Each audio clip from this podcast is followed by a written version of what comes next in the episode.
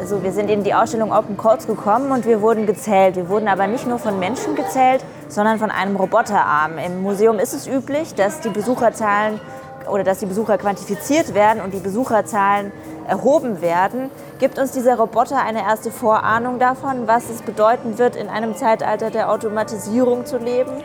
Ja, kann man natürlich so verstehen. Also ähm, die Automatisierung gibt es in anderen Bereichen schon seit sehr lange, also in der Industrie oder in der Fabrik.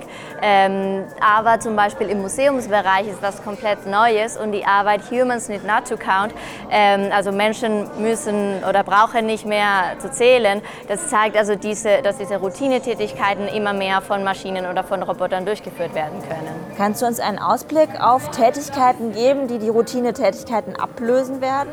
Ja, also wenn man denkt, das ist natürlich nur ein Beispiel von Routinetätigkeit, aber wenn immer mehr Roboter oder Maschinen diese Aufgaben durchführen, dann müssen die äh, Maschinen natürlich von Menschen programmiert und aufgebaut werden. Und das zeigt nämlich, wie unsere Gesellschaft sich von einer äh, Arbeitsgesellschaft in eine äh, Wissensgesellschaft umwandelt.